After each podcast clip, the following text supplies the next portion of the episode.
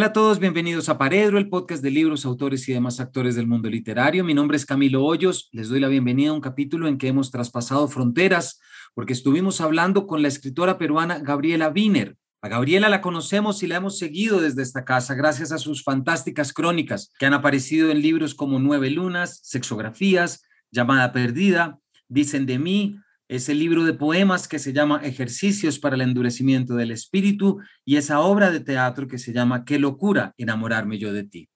Sin embargo, para el capítulo de hoy estuvimos hablando con ella sobre su primera y última novela que se llama Huaco Retrato, en la cual va a traspasar la crónica para, a partir de elementos que ella encuentra en su propia vida, poder llevarnos el retrato de un personaje que no solamente indaga en el pasado arqueológico, de su cultura prehispánica, sino que también va a indagar en lo que es su propio legado familiar, esa genealogía masculina. Este es un libro del cual se está hablando mucho y se seguirá hablando mucho, porque sin lugar a dudas ha puesto el dedo en las llagas abiertas del racismo, de la importancia de nuestras culturas indígenas.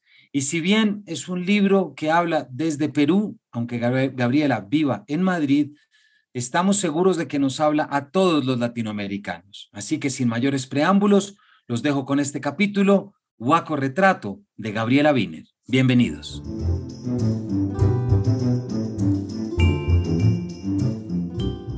Gabriela, muchas gracias por estar aquí con nosotros en Paredro, en primer lugar, porque definitivamente Huaco Retrato ha sido un libro que a ver, del que todo el mundo está hablando, no pasa un día en que uno no se encuentre un tuit nuevo, una reacción nueva, y siempre esas reacciones van desde lo poético a lo histórico, pero también otros temas que tú manejas como el proceso de descolonizar, etcétera. ¿Te ha sorprendido, Gabriela, este impacto tan bonito y profundo que ha tenido? ¿Te esperabas algo así o te ha sorprendido un poquito? Hola Camilo, muchas gracias por recibirme en tu programa. Estoy muy contenta de llegar a, Colombia, un país que adoro, y, que el libro esté por allá y que podamos comentarlo por este canal. Es, es genial. Es alguno de los regalos que me está dando la publicación del libro. No sé, yo siento que igual es lo, el, pues el libro en el que más he dejado, eh, me he dejado la piel, digamos. Un poco, no lo considero como un libro que rompa, sino que continúa ¿no? unas búsquedas que ya planteaba desde hace años, desde que empecé a publicar mis primeros libros, pero creo que mm, siento que de alguna manera mm, toqué temas ¿no? que, que quizás son más colectivos, quizá apelan a esa otra dimensión más comunitaria, quizá creo que el tema del racismo, del, de los mm, abismos en los que nos ha puesto una experiencia violenta como la colonización, como a nivel de continente, ¿no? de región, ¿no? de, de, territorio, ¿no? Eh, tenemos muy, muy eh, atravesados y, en común tantísima gente. Eh, así que sí, algo, algo sospechaba de que, de que podía haber identificación, de que podían encontrar espejo en eso y menos mal que ha pasado. Y lo loco sí que no me esperaba era que también desde el otro lado, ¿no? Desde el, de las Europas y el lado más bien blanco y, y, de, y de, del poder, digamos, de la discusión y el cuestionamiento sobre el poder, que hay en el libro, ¿no? También hubiera, pues, eh, respuestas, ¿no? Que, que, se sientan interpelados, interpeladas, ¿no? Que de alguna manera en, en todas partes está surgiendo gente que se, se, reconoce en la experiencia del expolio, de un lado o del otro, ¿no? O sea, porque creo que el, libro lo que hace es ponernos ante un espejo que, es, que, que, nos devuelve una imagen doble, ¿no? Como de alguna manera el, el colono nos, nos habita y, y, no solamente el colonizado, ¿no? Desde este, desde este lugar, ¿no? Que somos esa, esa mezcla terrible, ¿no? Eh, ese asunto abierto, esa herida que todavía seguimos escarbando en busca de respuesta. Y creo que escarbar es un verbo, Gabriela, que aplica muy bien para, no solamente para el libro, sino también para la charla que estamos teniendo, porque la, el proceso, y para esto para nuestros oyentes, quienes no han todavía tenido la, la dicha de leer este libro, pues este es, es un proceso tanto arqueológico, pero tanto familiar como histórico, ¿cierto? Es decir, es solamente ya el título Guaco Retrato, que ahorita te voy a pedir que nos expliques, pero a mí, por ejemplo, Gabriela, lo primero que entendí es como esa palabra guaco, que al principio no reconocí, pues está presente en nuestra cultura, lo que pasa es que nosotros la usamos con G. Nos, para nosotros los guaqueros y las guacas siempre han sido uno de esos, digamos, misterios expoliados y sobre todo esas descontextualizaciones frente al pasado, que me remito un poquito como a esa primera página tuya cuando vas a visitar la colección de Charles Wiener, pero ahorita, ahorita vamos a llegar. ¿Por qué no nos cuentas, Gabriela, que seguro tú lo harás mejor que yo, qué es el Huaco Retrato y en qué momento te generó este interés? Eh, ¿Surgió a partir del conocimiento, digamos, de la colección de tu antepasado o era algo que ya estaba un poco allí? Como tú dices, Camilo, los, los huacos son algo mm, que nos rodea, con, que, con lo que convivimos desde que somos muy pequeños, ¿no? Es quizá eh, uno de los vestigios más eh, pues, tangibles que pueden existir sobre el pasado precolombino eh, y es parte sustancial del relato de, nuestra historia, ¿no? Desde que estamos en, la escuela, ¿no? Pues los visitamos en los museos, los estudiamos, estudiamos las manifestaciones de, de cada cultura antes de la llegada de los españoles, ¿no? El huaco también ha sido una un, referente eh, en el que nos hemos visto como orgullo cultural de alguna manera, ¿no?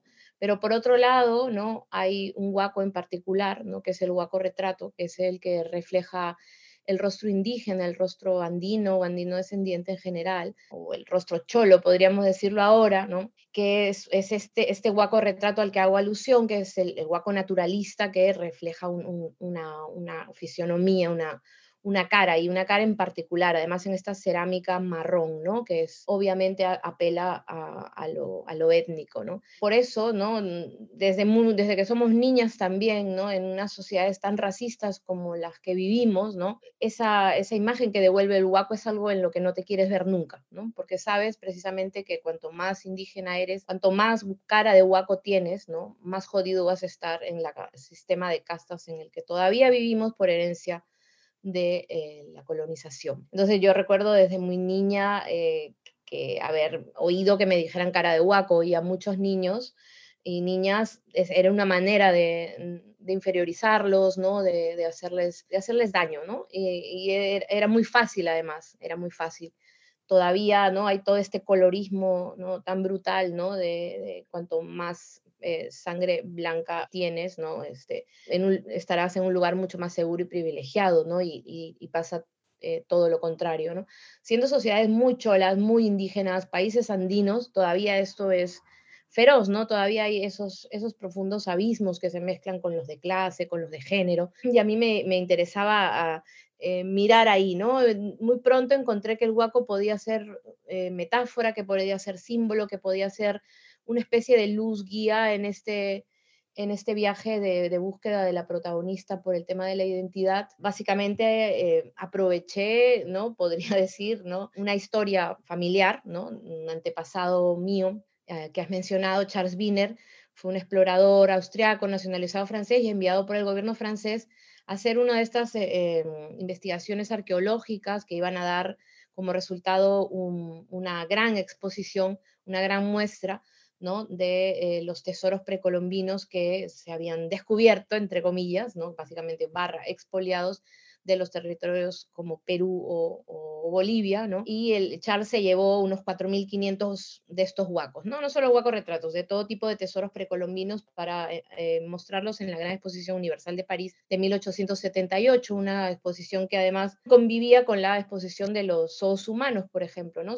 recordemos que esta era una época de gran este, eh, auge de las eh, potencias coloniales europeas, donde pues se mostraba todo esto que formaba parte de su eh, ilustración, por un lado, porque esto que hacía Charles se consideraba científico, y por otro lado de su poderío este, militar y, expansivo, ¿no? en un sentido mostrar cómo vivían en sus colonias, trasladando a, nativos incluso a, hasta París para mostrarlos como si fueran un espectáculo, eh, a ver cómo vivían. ¿no? Para mí fue muy fuerte eh, y supe que tenía una novela bajo el brazo ¿no? Eh, cuando me di cuenta que todo esto había coexistido, ¿no? que ese antepasado mío, ¿no? que se había llevado un montón de huacos que tenía en mi cara, y al mismo tiempo había expuesto al lado de los ojos humanos esta gran locura de la época eh, colonial y del de el racismo científico en todo su esplendor, que dije, bueno, esto tiene alguna, eh, esto tiene una conexión muy fuerte ¿no? con, mi,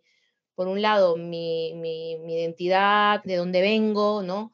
qué es lo que me constituye y al mismo tiempo mi, no solo mi pasado, sino también mi presente como migrante en una ex de una ex colonia española, el Perú, que vive en Madrid, España, hoy en pleno eh, momento en que estamos también revisando todas estas cuestiones como por ejemplo la monumentalidad eh, colonial imperial que aún figura entre nuestras calles, ¿no? las estatuas de Colón y de los esclavistas, ¿no?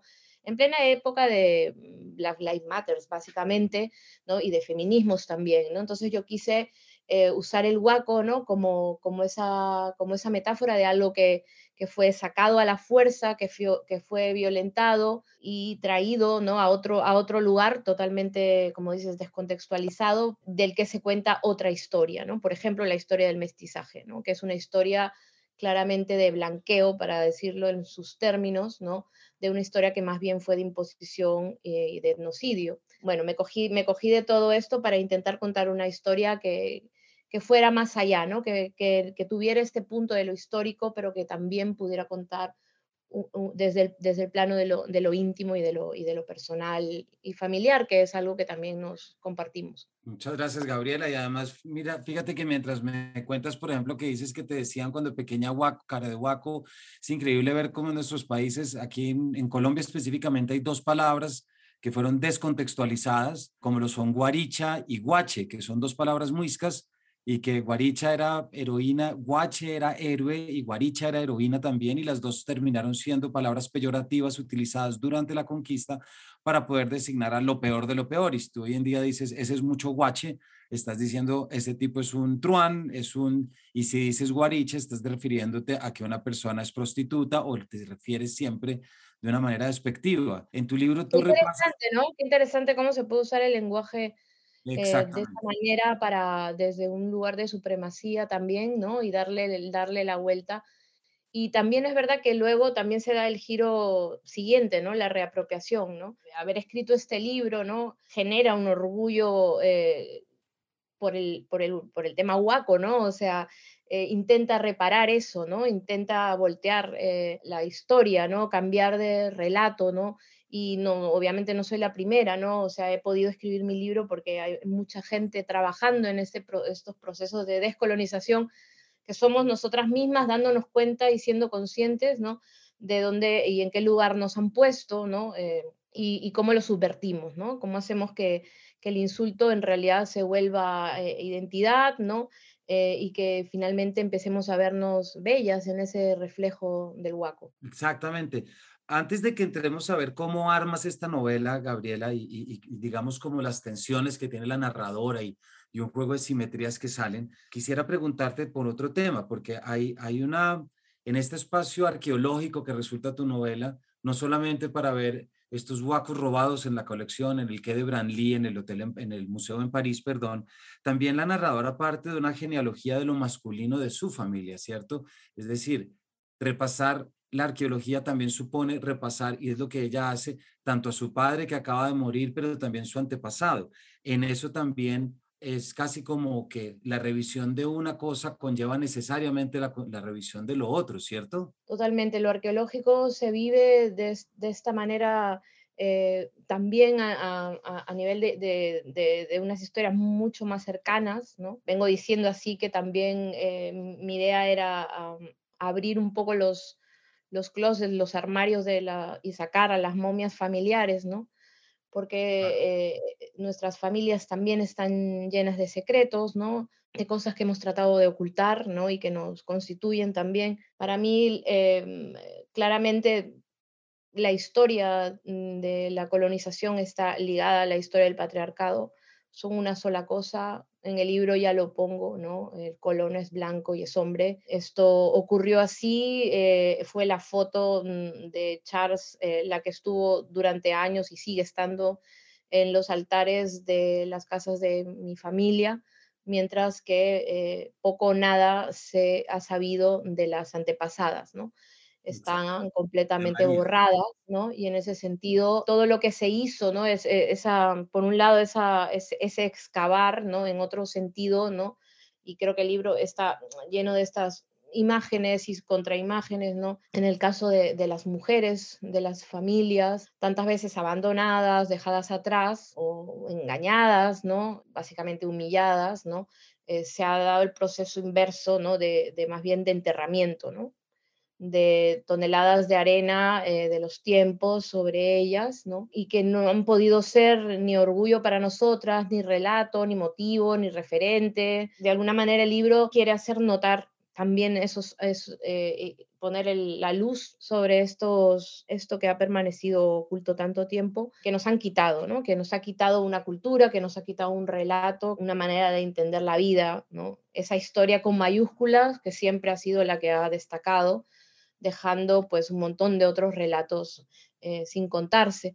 Y obviamente Hueco Retrato es solamente un intento eh, de contar esa otra historia. Te refieres ahorita en tu respuesta, eh, Gabriela, a María Rodríguez, ¿cierto? Que es el personaje peruana, que es con quien el Charles precisamente en 1800 está la partida de nacimiento, en 1876, 77, y quiero leer un parrafito pequeño para poder contextualizar y entender muy bien y de esta forma poética como lo pones. Cuento apenas con este yacimiento, la placenta aún tibia en la memoria de lo único reseñable en la vida de esa mujer, haber sido un eslabón en la cadena de mestizaje. Cuando se sabe tan poco es porque nunca se ha querido saber, porque se ha mirado a otro lado con incomodidad y no mirar es como borrar, invocar la tormenta de arena sobre la huaca sin ceremonia, una erosión progresiva hasta que el periodo de latencia termina y nos vemos dispuestas al hallazgo. Aquí hay, Gabriela, un tema que es muy bonito, me parece a mí una simetría muy bien llevada en tu novela,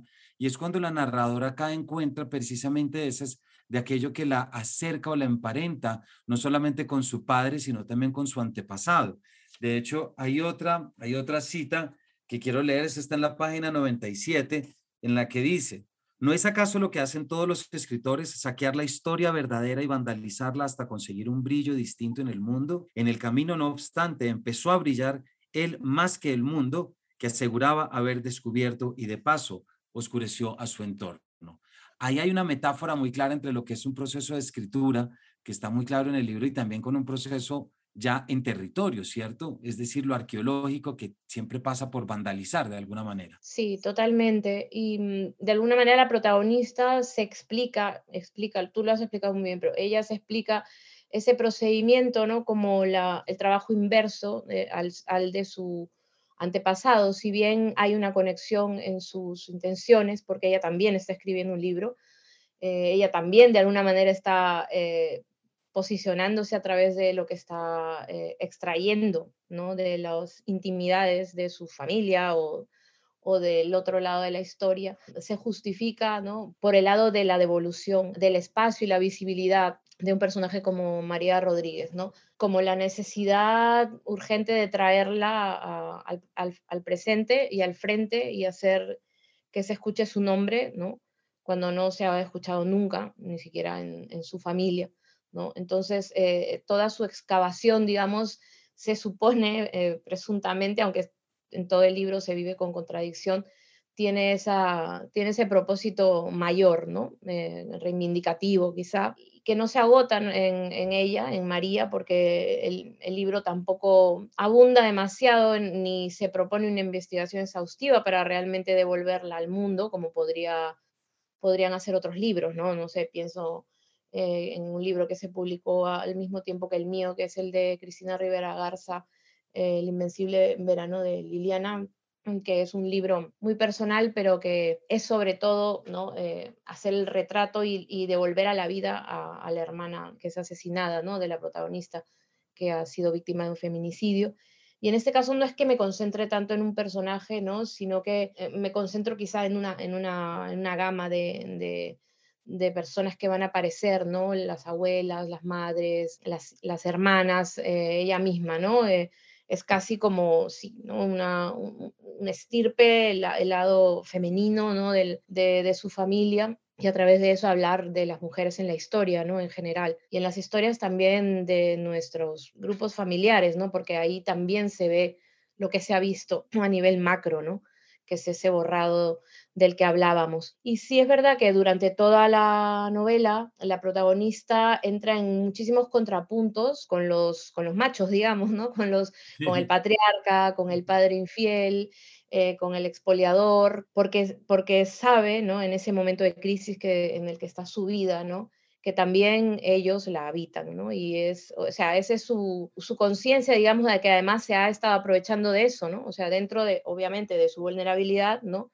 Ha tenido algunas, eh, algunos, eh, digamos, escudos, ¿no? Como ese apellido blanco europeo con el que firma sus libros, ¿no? Sí creo que hay una cuestión de ida y vuelta todo el rato con los personajes que cuestiona, ¿no? Hay momentos de empatía con ellos, ¿no? De amor en el caso de su padre, ¿no?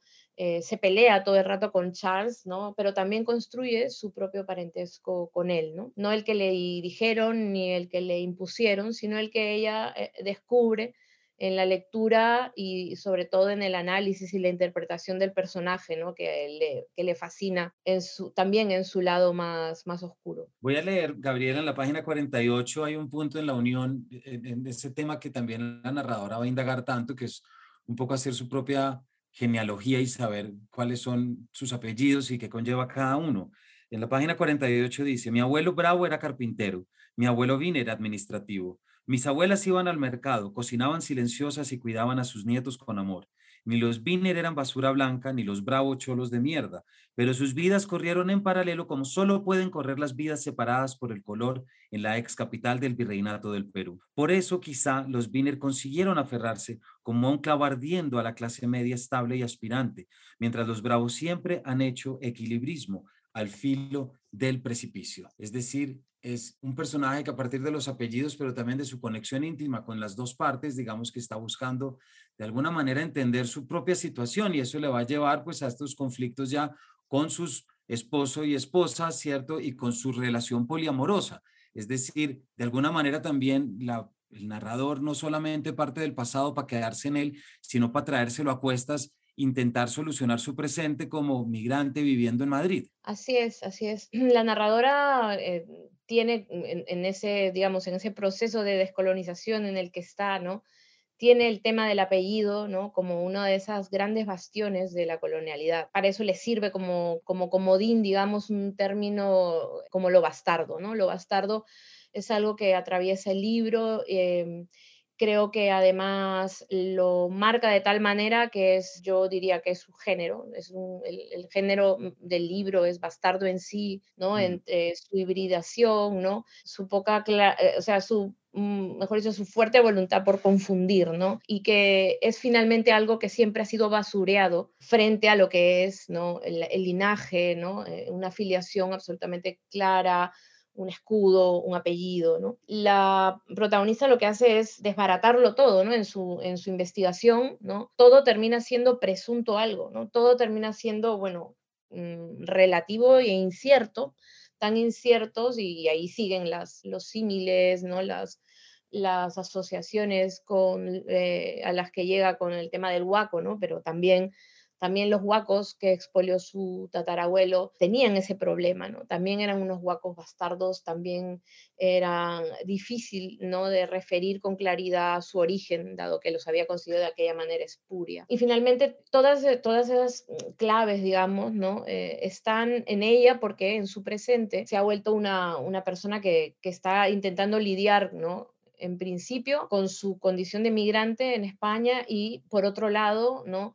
en lo íntimo, ¿no? con una relación con una mujer blanca. Tiene otra pareja también, es decir, que el poliamor está en el, es, es, el tipo de relación que mantiene, pero claramente el poliamor es blanco, ¿no? Eh, ella se da cuenta de eso, ¿no? Eh, no, no porque tiene una iluminación, ¿no? sino que precisamente comparte, ¿no? comparte su experiencia en, el em, centro de una comunidad de migrantes racializadas en Madrid que manejan estos discursos que también están en proceso de descolonizarse, ¿no? Eh, pero no lo hace de una manera seria ¿no? y, y, panfletaria y mega, ¿no? por más que allí lo que hagan es político, ¿no? Lo hacen de otra manera, ¿no? En el roce, ¿no? En el sexo, ¿no? Eh, en lo que están, digamos, explorando, ¿no? En, cómo se están relacionando sexualmente con personas blancas y cómo eso las hace sentir. obviamente la devuelve a todo lo que está atrás, ¿no? Desde el primer abandono del Charles tatarabuelo, que tuvo una relación fugaz con su tatarabuela María Rodríguez y se fue sin saber que aquí empezaría toda una estirpe, que es la de los Wiener, de la que ya viene, pasando por el padre, ¿no? que ha tenido una doble vida eh, intentando que sea absolutamente perfecta y que las dos familias que generó ¿no? finalmente no se cruzaran nunca y vivieran en paralelo pensando que son las únicas. Y todo, todo eso ¿no? que viene como un, alud ¿no? de, de, información para ella, ¿no? porque en ese momento que siente, se siente completamente celosa,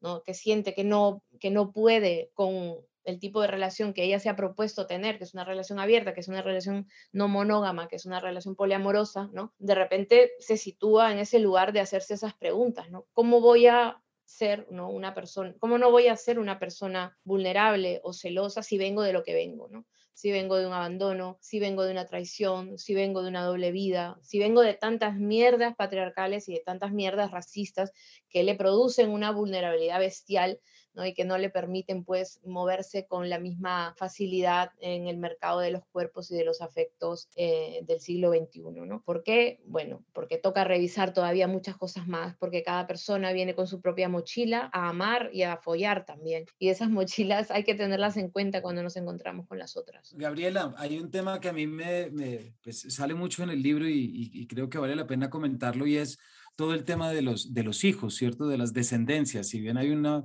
mirada hacia arriba, también los niños ocupan un papel muy importante, no solamente por este recuento histórico de lo que es Charles Wiener llevándose, comprándole a un niño, eh, creyendo hacer el bien de llevárselo a un niño de una madre indígena alcohólica y llevándose lo que así terminan también las últimas páginas de la novela, pero también aparece el niño como aquello que luego va a permitir, no queremos dar spoilers, pero al final la aparición de un niño también es lo que va a restituir un poco una unión. Eh, ¿Nos puedes contar un poquito cómo, cómo abordaste ese tema de los niños? Porque yo sé que en las menciones históricas pues es, es algo importante y de mucho peso en el libro. Sí, te, lo, te agradezco que lo menciones porque para mí es un tema crucial del libro, además de que lo considero de los temas más, más bonitos también, de cómo están tratados, ¿no? Creo que es, es ese punto de, de, de, indefensión, ¿no? De fragilidad, donde está eh, también todo el poder como de sanación para la protagonista Alguna, muy poca gente me lo ha mencionado y muy poca gente ha hablado de ese tema en,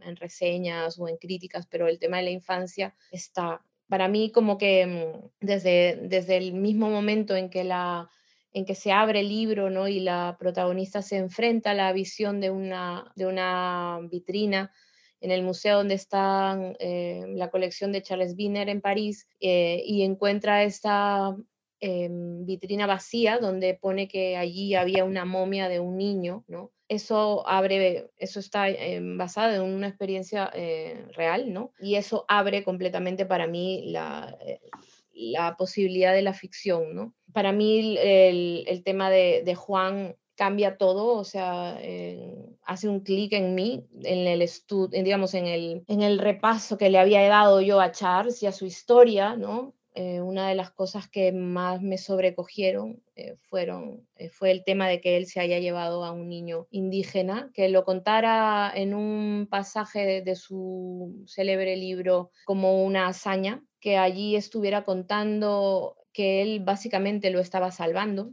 y se pusiera la medallita él mismo como alguien que estaba permitiendo que esa vida saliera adelante. Básicamente se quiso posicionar como, como su salvador y como su civilizador. ¿no? Para mí es muy bestia esto. Por un lado, eh, tenemos una realidad evidente, ¿no? con toda la eh, cuestión de los niños robados a lo largo de la historia, en las guerras y en, los procesos de colonización son bestiales, también en las dictaduras, también en los procesos migratorios de una violencia eh, especialmente virulenta con las infancias, ¿no? Por otro lado, em, esto se, e, o sea, de alguna manera, esto me conectaba con algunas de las cosas que, que yo vivo como migrante aquí en España como la quita de custodias por los servicios sociales españoles a los eh, niños migrantes que vienen con sus madres, ¿no? Y, o, no acompañados, que finalmente mm, no son muchas veces robados, ¿no? O sea, eh, eh, alejados de sus familias, siempre pensando en que les están haciendo un bien, nunca pensando en que pueden ayudar a esas, familias, como Charles no pensó que podía ayudar a esa mujer indígena que no podía cuidarlo como es debido, ¿no?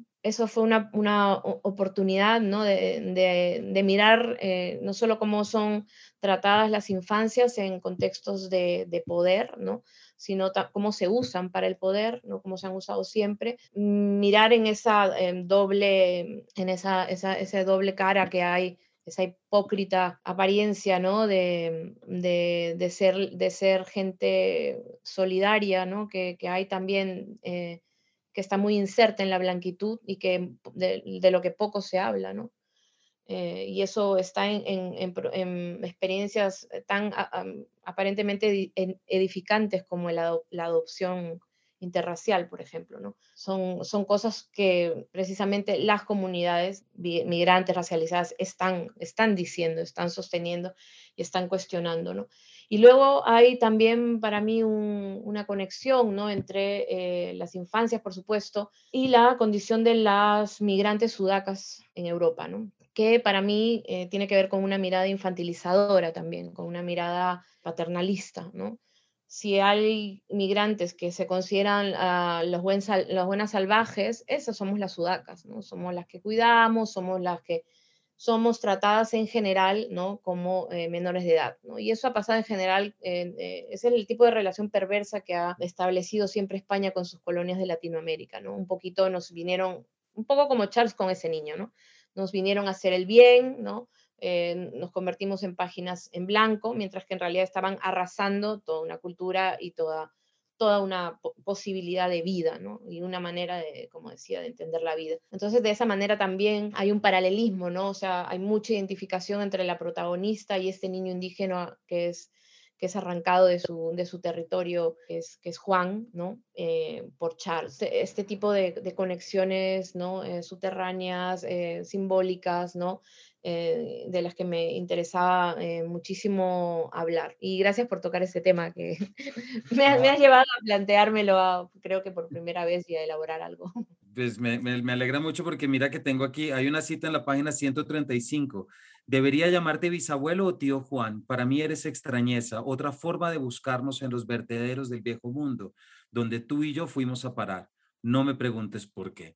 Y, esto aparece no solamente desde el impacto del inicio, sino también como ya nos acabas de contar, o sea que Gabriela, gracias por esto. Se nos acaba el tiempo, pero hay una última pregunta que también tiene que ver con la descendencia, pero ya que también nos conecta con muchas cosas que ya tú nos traes de, tu experiencia en, Madrid, Gabriela, y es ese momento en el que la protagonista le escribe un correo al experto, ¿cierto? Al biógrafo de Charles Wiener y le pregunta si tuvo descendencia y de repente el otro le contesta y le dice, no es muy seguro que la haya tenido.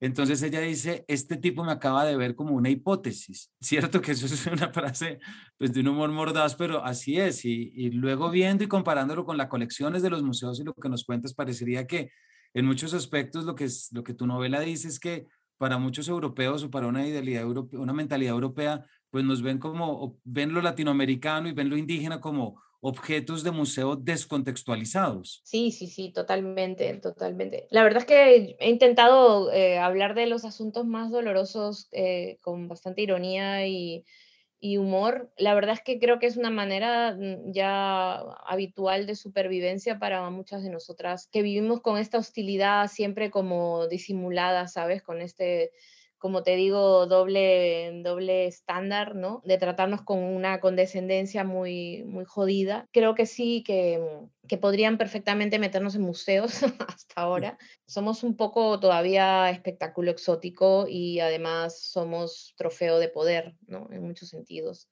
porque ¿qué son sino los museos como el Museo de América, los museos antropológicos que están, o el Quebran o todos estos que están todavía, eh, se, han, se, han, construido ¿no? con, con patrimonio robado y no, y no devuelto, ¿no? expoliado y no, y no devuelto, ni siquiera como, como de manera simbólica o reparadora. ¿no? Nosotros nos seguimos mirando, nos seguimos analizando. Eh, lo interesante sería que también, ¿no? desde ese ego conquiro, desde esa, desde esa cultura de lo, de lo colonial en el poder, tumbaran también ¿no? europeos, españoles en sus divanes para preguntarse también qué tanto tiene que ver nuestra historia, la historia de ahí, que, de lo que pasó cruzando el charco, con ellos, ¿no? con sus identidades, ¿no?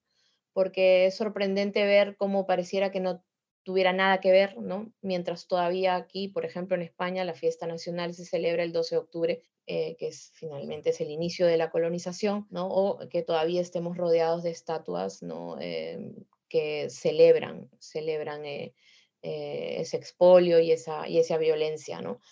Eh, así que bueno, eso, ¿no? Eh, siempre yo me he cuestionado eso, lo, poco que, le importamos, ¿no? A los españoles en el sentido de, siempre te dicen, no, ustedes son los descendientes de los que hicieron lo que hicieron allí. Nosotros somos los descendientes de los que se quedaron. Y con esa frase tan ingeniosa parecen resolver 500 eh, años de, desmemoria, ¿no? Y, y, no, más vale, más vale volverse a mirar un poquito un poquito ahí porque todo esto está muy intrincado y también creo que van a encontrar claves sobre sus vidas eh, y su presente en lo que pasó allí. Cierro solamente, Gabriela, con la primer párrafo de tu novela que ya lo atrapa a uno. Lo más extraño de estar sola aquí en París, en la sala de un museo etnográfico, casi debajo de la Torre Eiffel, es pensar que todas esas figurillas que se parecen a mí fueron arrancadas del patrimonio cultural de mi país por un hombre del que llevo el apellido. Gabriela, muchas gracias por habernos acompañado en Paredro, por habernos contado todo. En verdad, ha sido una entrevista increíble y no solamente por tu libro, sino escucharte hablar sobre él. Ay, muy emocionada yo también, Camilo, de tus preguntas, de una entrevista tan bonita. Qué lindo tener una escucha así. De verdad, te mando un beso y a, y a todos tus oyentes. Gabriela, muchísimas gracias. Bienvenida siempre en esta casa. Aquí te leemos y te hemos seguido ya desde Crónicas de hace mucho tiempo, desde cuando viniste en la Feria del Libro que el país invitado era Perú, mejor dicho. Hoy hemos cumplido un pequeño sueño aquí, así que gracias por tus palabras y gracias por tus respuestas y a todos nuestros oyentes, muchas gracias por habernos acompañado. Ya saben, se llama Huaco Retrato de Gabriela Wiener, un libro que va a quedar muy profundo en la herida para sanarla, para ponerla de nuevo en el relieve, así que ya conocen su camino hacia su librería o su librero para que lo vayan, lo compren y lo lean y lo entiendan. Muchas gracias y nos vemos en una próxima edición de este Paredro.